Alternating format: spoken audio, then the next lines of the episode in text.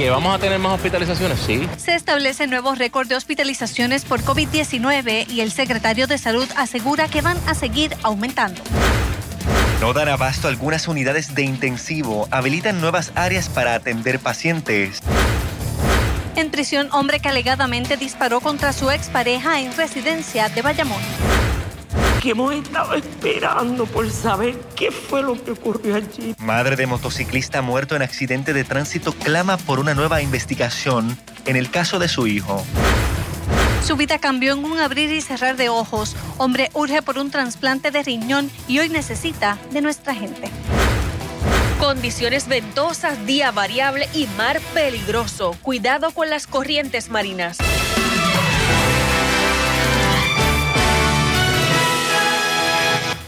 Buenas tardes y bienvenidos a Telenoticias. El Departamento de Salud reportó hoy un nuevo récord en hospitalizaciones por contagios con el COVID-19, sobrepasando el establecido en el año 2020 con 657, Glorinel. Así es, Jeremy. La isla amaneció, para que ustedes tengan una idea, con 718 hospitalizaciones, 61 más que en aquel entonces. Además, se reportaron cuatro muertes adicionales y 1.808 nuevos contagios. Y las estadísticas preocupan al secretario de Salud, quien advierte que la saturación de los hospitales aún no es alarmante, aunque se pronostica mayor incremento en contagios. Caliester Toro nos brinda más detalles en nuestra noticia del día.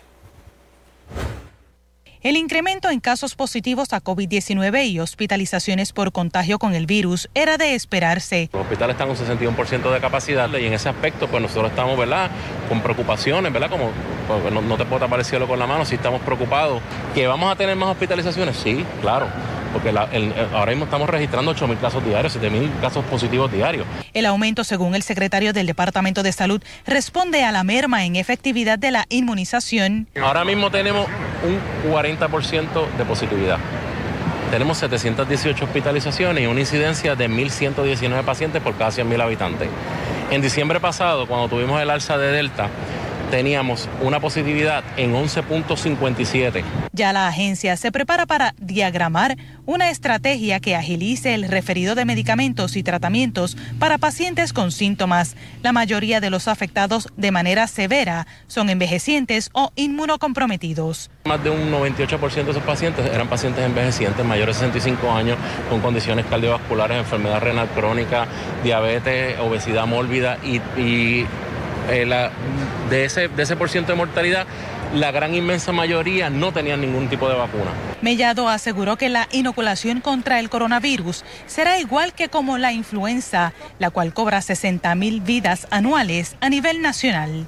De igual manera, el secretario reiteró las medidas punitivas contra todo el que se oponga a someter la documentación requerida para ingresar al país. La ley es clara, ¿verdad? La orden ejecutiva es clara, puede ponerse a multa, incluso si no obedece, puede ponerse hasta cárcel. Las expresiones fueron dadas en el Coliseo Municipal de Fajardo, donde, al igual que en 15 pueblos, se realizó una vacunación masiva con énfasis en menores de edad, a días de que se cumpla el término establecido por el gobernador para que se inmunice la población pediátrica mayor de 5 años. ¿Sabes el propósito?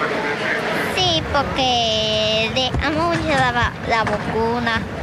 Todo para protegernos. Para protegernos. Para protegernos, que es muy importante. Y ahora sí, con mi corazón. Hay, que tenerla para no tener coronavirus protegerme del COVID, que no me coja. Adultos mayores como doña Margarita Cirilo de 85 años también fueron vacunados. No sabemos quién está vacunado, quién no está vacunado, quién está sintomático, quién tiene esto y lo otro, pues por eso estamos aquí. Al día de hoy, 750 mil personas cuentan con terceras dosis de 2 millones hábiles para recibir la inmunización. Para Telenoticias, Caliester Toro. Ante esas cifras récord, dialogamos con un neumólogo intensivista para conocer cuál es el panorama en los hospitales. El doctor Juan Flores asegura que ya han tenido que habilitar nuevas áreas en las instituciones hospitalarias para poder dar abasto, incluyendo en la unidad de intensivo, una situación que dijo comienza a afectar pacientes de otras condiciones. Sí ha aumentado ¿verdad? los pacientes con mucha severidad en sus síntomas, ¿verdad? pacientes que llegan en fallos respiratorios o pacientes que, llevan que llegan con una hipoxemia significativa. Ese incremento en hospitalizaciones, según el doctor Flores, inició hace unas tres semanas, y aunque los más graves asegura son de 70 años en adelante, aclara que están internando pacientes de todas las edades. La queja principal que llegan a, a sala de emergencia muchas veces es falta de aire, ¿verdad? Eso es un síntoma bien, bien inespecífico, ¿verdad? Pero sí es lo que ellos sienten, ¿verdad? Que, que no pueden respirar bien. Con el aumento en hospitalizaciones incrementa también la cantidad de pacientes en la unidad de cuidado intensivo, lo que el galeno advierte ya comienza a afectar pacientes de otras condiciones de salud. Muchas veces hay pacientes que tienen la severidad para requerir un intensivo, pero que están en otras áreas del hospital, este, que se han habilitado lo mejor posible para atender a esos pacientes, porque no tenemos la disponibilidad de, del espacio en un intensivo una situación que se complica con la llegada de pacientes a las salas de emergencia con síntomas leves para simplemente solicitar una prueba de COVID-19. Con ansiedad, ¿verdad?, de, que si se contagiaron o no, y recurren a las salas de emergencia para hacerse la prueba. Okay. Eso no debería ser así, ¿verdad? Porque la sala de emergencia en realidad para pacientes que tienen eh, síntomas eh, y personas que se sienten mal, ¿verdad? Y lo que eso provoca es una congestión en la sala de emergencia y que no se puedan brindar los servicios a los pacientes que sí lo necesitan, ¿verdad? Pacientes que tienen COVID y los pacientes que no tienen COVID, ¿verdad? No podemos perder de perspectiva que, aparte, ¿verdad?, de los pacientes que puedan tener coronavirus, sigue habiendo otras condiciones que necesitan atenderse en los hospitales y en las salas de emergencia. Y ayudemos precisamente a descongestionar las salas de emergencia. ¿Cómo? Solo debe ir a urgencias cuando tenga síntomas graves como por ejemplo dificultad para respirar, dolor o presión en el pecho confusión o dificultad para despertarse, labios o cara morados o si tiene una urgencia relacionada a una enfermedad o un accidente. Además, ¿qué debe hacer si sus síntomas ponen en peligro su vida? Llame de inmediato al 911 y no vaya a un hospital para realizarse una prueba de COVID-19 antes de acudir a una sala de emergencias. Consulte a su médico o también puede acudir si necesita una prueba de COVID a un laboratorio con una orden médica o a un centro de pruebas del Departamento de Salud. En otras informaciones, un joven de 24 años fue arrestado esta mañana por disparar contra la residencia de su expareja, a quien le cobija una orden de protección. Según la policía, el hombre realizó los disparos hacia el cuarto de la mujer. Luisa Sotero con más detalles. Luisa. Muy buenas tardes. En el día de hoy se logró el arresto de Edgardo David Ramos Morales, de 24 años de edad, contra quien pesaba una orden de arresto en ausencia con una fianza global de 600 mil dólares. Estos hechos se remontan a la madrugada de ayer, 7 de enero, cuando se alega, según el informe policiaco, que el joven de 24 años llegó hasta la residencia de su expareja y realizó varias detonaciones hacia donde se encontraba la víctima. Posteriormente se marchó y mientras se encontraba huyendo chocó el vehículo que conducía, resaltando que afortunadamente nadie salió herido en estos hechos, así que escuchemos al director de arrestos especiales del 6C de Bayamón. La mañana de hoy, personal de arrestos especiales Bayamón, en coordinación con los agentes de arrestos especiales tradiciones y el equipo SWAT de la Policía Municipal de Bayamón, corroborando una información que ubicaban al, joven Edgardo David Ramos Morales en el motel. Nos personamos al lugar y luego de, investigar, pues se logró identificar que este individuo se encontraba en, en la cabaña número 42 del mencionado motel, donde el equipo SWAT hace su entrada y el individuo al percatarse de nosotros abre la puerta y se entrega a los agentes del SWAT sin prestar ninguna resistencia. Fue el juez Manuel Méndez quien encontró causa por tentativa y violaciones a ley de armas y ley 54. Por otro lado, el sargento comentó que el hombre no tenía licencia de armas al momento de los hechos, sin embargo se encontraba tramitando una. Escuchemos. La información que tengo al momento es que él no, no estaba en las gestiones para obtener la licencia, pero no, no tenía licencia de armas. ¿Y qué arma fue la que se le encontró? Fue un rifle de asalto, eh, tengo entendido que calibre 223, o mejor conocido como R15 Pistol.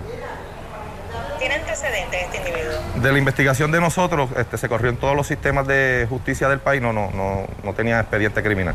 Este hombre sería ingresado a Bayamón. Por otro lado, de la investigación se desprende que no tenía antecedentes penales. Ahora, lo que pasaría en este caso es una vista preliminar en donde se podría encontrar causa o no causa. Todo depende si se cumplen con todos los elementos del delito. Es todo lo que tengo hasta el momento. Para Telenoticias, les informó Luisa Sotero.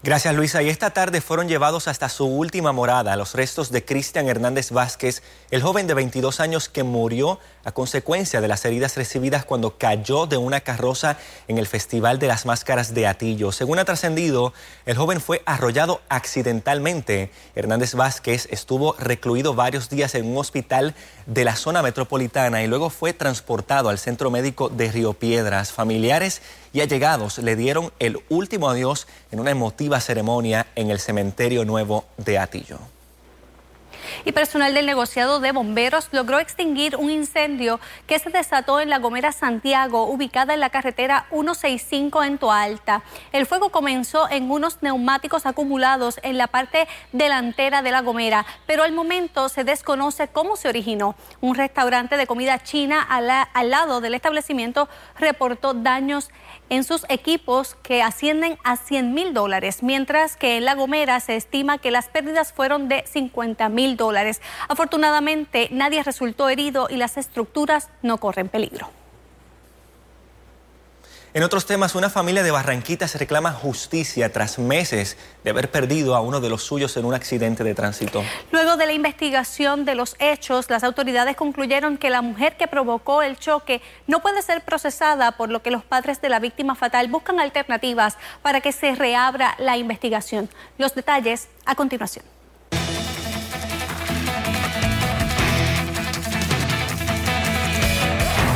Meses han transcurrido desde que la familia Rodríguez Ortiz perdió a Edgardo Luis en un accidente en el kilómetro 2 de la carretera 180 de Salinas. El dolor de aquella noche sigue a flor de piel y quizás hasta con un poco de mezcla de frustración, pues las autoridades afirman no pueden radicar cargos contra la mujer que ellos consideran responsable del choque que acabó con la vida del joven de 26 años. Entienden que el responsable del accidente es el hijo mío porque venía exceso de velocidad.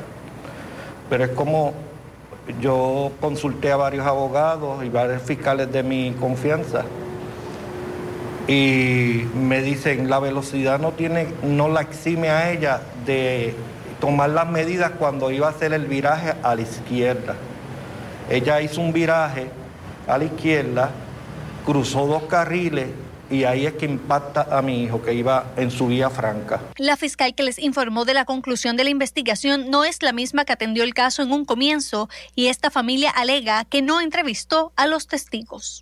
Y ella vuelve y me dice, mira, yo no fui la que cubrí la escena, la escena la cubrió la fiscal eh, Ortiz Rivera, que la, la hicieron juez, juez superior, ya ya no trabaja en fiscalía, este, yo no entrevisté testigos, yo no fui a la escena pues ahí nosotros quedamos inconformes. Ante el giro que dio la investigación que le fue informado a la familia 10 meses después del accidente, el padre de Edgardo Luis decidió plantear su discrepancia en una carta que cursó al propio secretario de Justicia. Queremos que el proceso sea transparente, que las cosas ¿verdad? Este, transcurran como debe ser por los debidos procesos, porque a nosotros nadie nos dijo nada y entonces toda esta larga incertidumbre, todo este tiempo que hemos estado esperando por saber qué fue lo que ocurrió allí, por qué se toman estas determinaciones, no lo entiendo. Asimismo, los Rodríguez Ortiz se han sumado a la petición de la alcaldesa de Salinas para que la autoridad de carreteras haga de la vía donde ocurrieron los hechos un lugar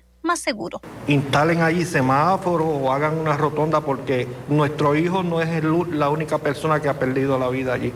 De hecho, un joven de Corozal, eh, faltando apenas un día para cumplir el primer mes de muerto mi hijo, falleció allí prácticamente en las mismas circunstancias. Por su parte, el secretario de Justicia, Domingo Emanueli, dijo a Telenoticias que tan pronto como el principio de la próxima semana referirá el caso la jefa de fiscales, Jessica Correa.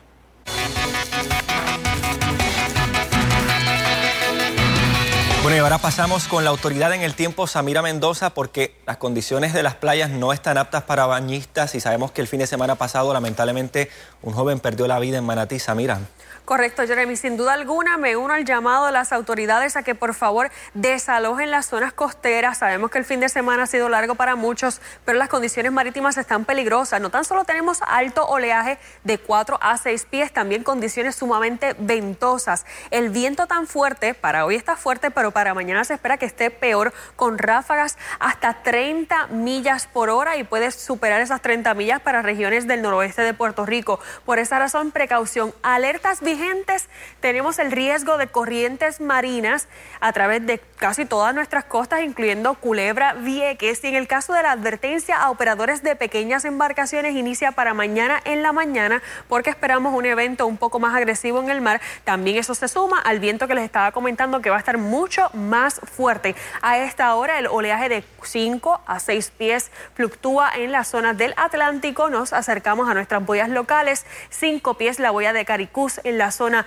sur norte de Puerto Rico, tres pies al sur de Puerto Rico, al noroeste tres pies y en la parte este de Puerto Rico cuatro pies. Fíjese en la zona color verde, prácticamente bordea todo Puerto Rico, así que las costas están peligrosas y esa viene siendo la alerta de riesgo de corrientes marinas. Y esas zonas color violeta que estamos viendo a 10 millas náuticas mar afuera responden a lo que es la advertencia a operadores de pequeñas embarcaciones. De esta forma se espera que esté el oleaje para mañana de 4 a 6 pies, viento del este a mayor, más de 20 nudos. Eso es mucho, por favor precaución que sé que muchos pescadores buscan que estén esas condiciones de viento cercanas a 10 o menos. En el caso de 20 está duplicando, por favor, precaución y se espera que se extienda por lo menos hasta el lunes. Martes veremos una mejoría, pero esa mejoría no será significativa porque si le echamos un vistazo a ese pronóstico de olas, fíjese lo que pasa. Una vez se desplaza un sistema polar de los Estados Unidos durante miércoles aproximadamente, para jueves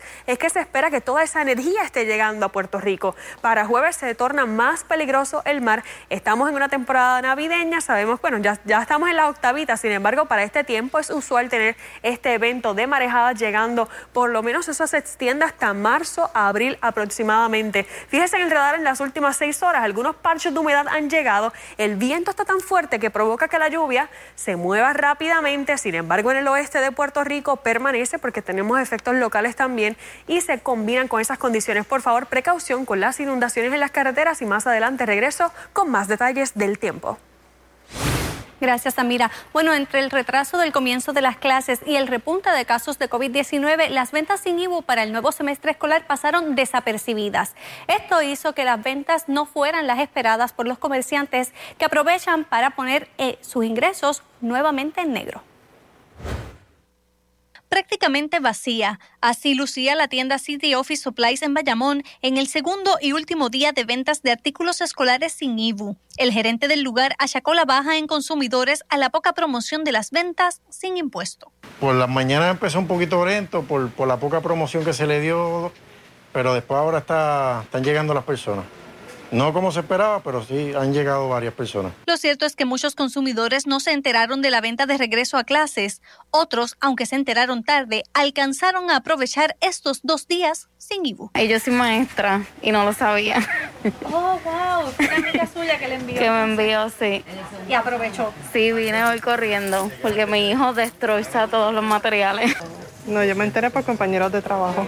Tristemente, los comerciantes parecen no haberse podido recuperar de la época de vacas flacas que implican las fiestas navideñas para las tiendas de efectos escolares. Por eso entienden razonable que el gobierno conceda otros dos días de venta sin IBU la próxima semana, más cerca del inicio de clases, el 24 de enero. Bueno, sería ideal, sí, sería ideal.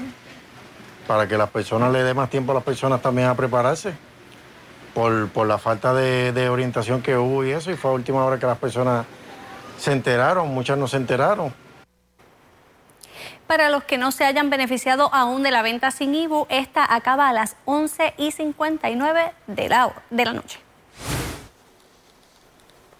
Bueno, y si ya quitó su árbol de Navidad natural y no sabe qué hacer con él, presta atención, puede llevarlo al Jardín Botánico de la Universidad de Puerto Rico el 14 y el 15 de enero desde las 8 y 30 de la mañana hasta las 4 y 30 de la tarde. La realidad es que una tercera parte de la basura que sale de nuestras casas es orgánica. y una de ellas es el árbol de Navidad. Y si tenemos una opción de llevarlo a un sitio según nos dio alegría y lo a buscar en nuestro carro, pues es bien sencillo, lo que tenemos es que con la misma alegría lo llevemos con un cartoncito o una bolsita para que no nos ensucie mucho el carro. Eh, va a ser una actividad servicarro. Llega al Jardín Botánico, que está ubicado aquí en el sector 5 en Río Piedra, en el área sur. Es bien cerca del Departamento de Recursos Naturales y Ambientales. Llegas en tu vehículo al área asignada, esta iniciativa es un esfuerzo conjunto de la Universidad de Puerto Rico, el Departamento de Recursos Naturales y el municipio de San Juan. Reciclar los árboles naturales es importante porque así evitamos los basureros clandestinos, la quema ilegal y ayudamos además a prolongar la vida de los vertederos. Un padecimiento de los riñones ha trastocado la vida y salud de Luis Ortega, un hombre de tan solo 46 años que requiere de un trasplante. Hoy Luis recurre al corazón de nuestra gente para poder salvar su vida. A continuación les digo cómo pueden ayudarle. Luis Ortega era un hombre productivo que se ganaba la vida como camionero, pero en abril del 2020 su condición de diabetes empeoró generándole un paro renal. Y una vez entré al hospital con fallo renal, ya nunca volví a, ver, me, dañó la vista, no veo. La pérdida de la visión es de las cosas que más afecta a este hombre de 46 años, pues extraña ver a su pelotero de 18 años jugar. Tras dos costosas operaciones en Estados Unidos, la visión de Luis sigue afectada. He seguido para atrás, para atrás y no, no he podido. Tengo un, tengo un hijo que juega pelota, yo no, no lo puedo ver ya. Y tratando de hacer lo mejor que puedo. Lo único que detendría el deterioro de los órganos afectados por el padecimiento de los riñones sería un trasplante y aunque tiene donante no cuenta con los más de 30 mil dólares que cuesta el procedimiento. ¿De cuánto dinero estamos hablando que ustedes necesitan para, para este proceso? 35 mil dólares. 35 mil dólares necesitan. Sí. ¿Y de esos 35 mil han podido recaudar algo? Sí, tenemos como 5 mil y pico de dólares. A este dinero se suma el balance de unos 15 mil dólares que Luis y su esposa deben al hospital de Estados Unidos que le operó de la vista. La esposa de Luis tuvo que dejar de trabajar para poder cuidarle, de manera que los ingresos de la pareja son limitados. Pero si usted desea ayudar a esta familia cuyo diario vivir cambió en un abrir y cerrar de ojos, puede enviar su aportación económica a través de ATH Móvil al 787-444-4686 o depositando a la cuenta de cheque de Banco Popular número 271094852. Yo todavía soy una persona de productiva Estamos hablando de un hombre joven, 46 años apenas, que además relató que él llegó por su propia cuenta al hospital el día antes de quedarse ciego. O sea, el deterioro ha sido sumamente rápido y, e inesperado por la familia. Su esposa lo atiende con muchísimo amor, eh, pero obviamente también se le hace difícil conseguir ingresos porque él necesita asistencia 24/7. Así que por favor, pónganse la mano en el corazón. Son casi 50 mil dólares en total lo que necesitan para el trasplante y para poder pagar las operaciones que lamentablemente no lograron devolverle la, la, visión a este hombre. Así es, y lamentablemente no es la primera vez que reseñamos como algunas personas no tienen acceso a servicios médicos simplemente porque no tienen el dinero suficiente. Y estamos hablando, como tú dijiste, de miles de dólares. El número de ATH móvil es el 787 444 4686. Mírelo ahí en pantalla. Vamos a ayudar a este hombre. No es para lujos, es para su salud. Y la cuenta de cheques del Banco Popular es la número 271-094852. Y ya está todo listo para desmenuzar los temas políticos de la semana en Hablando Claro con Manuel Natal. Adrenalina pura. En minutos, montate en una aventura extrema a bordo de las Mountain Bike Cross.